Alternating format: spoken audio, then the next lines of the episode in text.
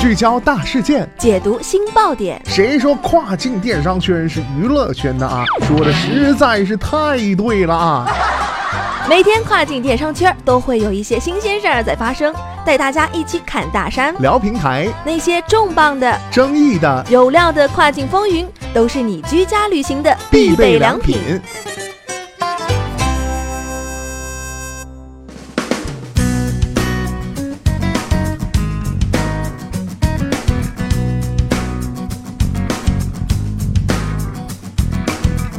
大家好，欢迎收听雨果电台跨境风云，我是佳佳。美国白宫十七号宣布啊，美国目前已启动退出万国邮政联盟的程序。如未来一年未能与万国邮政联盟达成新协议，美国将会退出万国邮政联盟程序。白宫声明，不管协议结果如何，美国将在现实允许的情况下，尽早开始实施美方自定的终端费费率，实施日期不会晚于二零二零年一月一号。其表示，当前费率结构在设立最初是为了帮助发展中国家，而不是像中国这样的制造大国和出口大国。那么今天的跨境风云，马上带大家一起来了解一下。特朗普政府指出啊，当前低廉的费率让中国商家较美国本土卖家享有不公平的优势，即从中国运往美国的包裹费用较美国境内包裹运费更便宜。此外啊，美政府每年约花费三亿美元补贴中国进口的邮政包裹。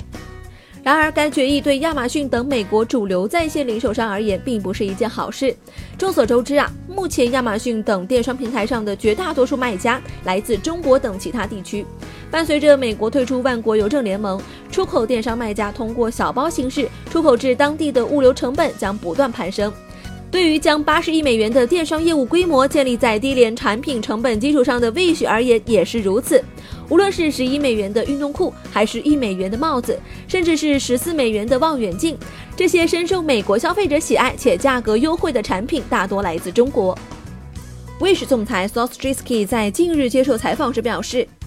美国市场占据了 Wish 数十亿年销售额的百分之三十，而其中百分之七十的订单是直接由海外供货商代发货。通过美国邮政服务将商品交付给客户，这种模式啊，利用了从发展中国家低费率邮寄包裹至美国的优势。低费率模式让 Wish 的在售商品存在了一美元运费的可能性，也让中国制造产品以低于十美元的售价赚足了眼球。如果邮政费率上调，那么 Wish 的商品也将随之涨价，或将削弱对消费者的吸引力。然而 s o s j e s k y 却表示一直等待这一天的到来。如果这一次决议在两三年前或是去年生效，我们将陷入困境。但这一次，我们已经为此做了长时间的准备。据了解啊，Wish 的这项准备工作涉及投资美国本地三个仓库的建设，以储存时下热门畅销商品。这些投资的主要目的是减少订单交付和物流的时间，将长达几周的配送缩短至几天内。同时，这一举措也降低了平台对跨境邮政运输费率的依赖。基于这些仓储地点，必须将中国卖家的商品货运美国仓库，并在客户下单后，由美国仓储中心负责发货，以美国境内的费率进行收费。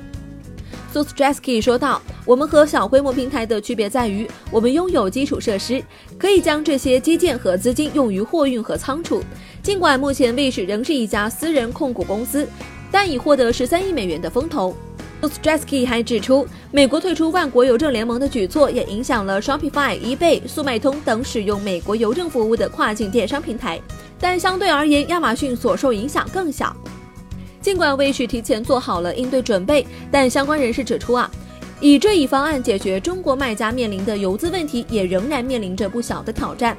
目前大约有百分之七十的卫士美国企业尚未通过仓储中心进行发货，这意味着这些订单也利用了当前的邮资优势，而由一种物流方式转化为另一种渠道需要许多的成本，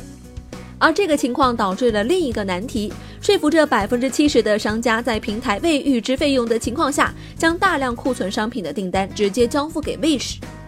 So s t r e s k y 承认，这些商家不会对在肯基州投入七百万美元库存的做法感到满意，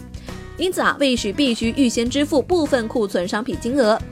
然后向商家承诺平台可以储存并售出所有库存商品，并向商家支付未售出商品的赔偿。而这样的扩张可能会对 Wish 的利润率造成一定的影响。好的，聚焦大事件，解读新爆点。以上就是雨果电台本期跨境风云的全部内容。我是佳佳，我们下期再见。